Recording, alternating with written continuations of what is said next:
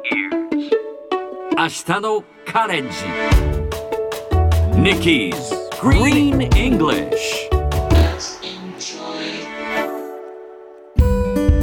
Hi everyone! ここからは地球環境に関する最新のトピックスからすぐに使える英語フレーズを学んでいく Nikki's Green English の時間です早速今日のトピックを Check it out! ホウジロザメの稚魚がさらに北上していますこれはアメリカの放送局 ABC が伝えたもの。海の温暖化のせいでホウジロザメの稚魚が北上を続けているそうです。ホウジロザメはまだ体が小さい稚魚のうちは冷たい海に住むことができずカリフォルニア州の南部にしか生息していませんでしたが最近では中部のモントレーまでサメの稚魚が出現することも珍しくないそうです。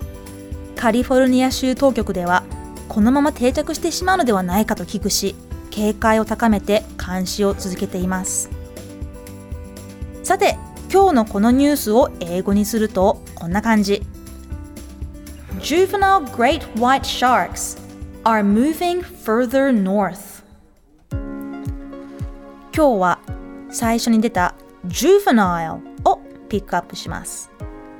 Juvenile 子供少年少女といった意味です。スペルは J-U-V-E-N-I-L-E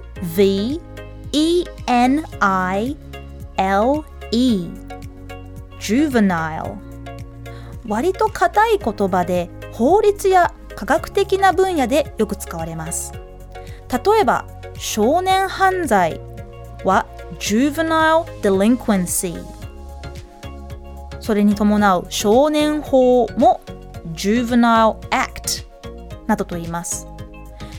日本語でもジュブナイル小説って言いますよね。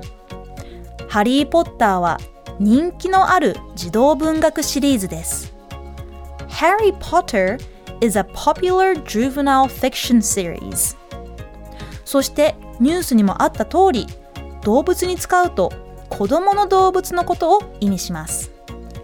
子猫は juvenile cat 稚魚は juvenile fish こんな感じですそれではみんなで言ってみましょう Repeat after Nikki Harry Potter is a popular juvenile fiction series.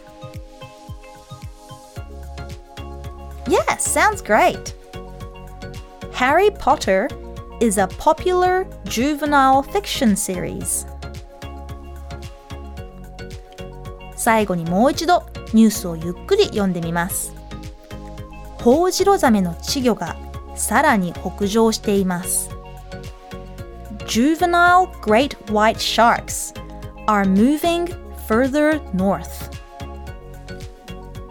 今日の Nikki's Green English はここまでしっかり復習したい方はポッドキャストでアーカイブしていますので通勤通学お仕事や家事の合間にまたチェックしてください See you next time!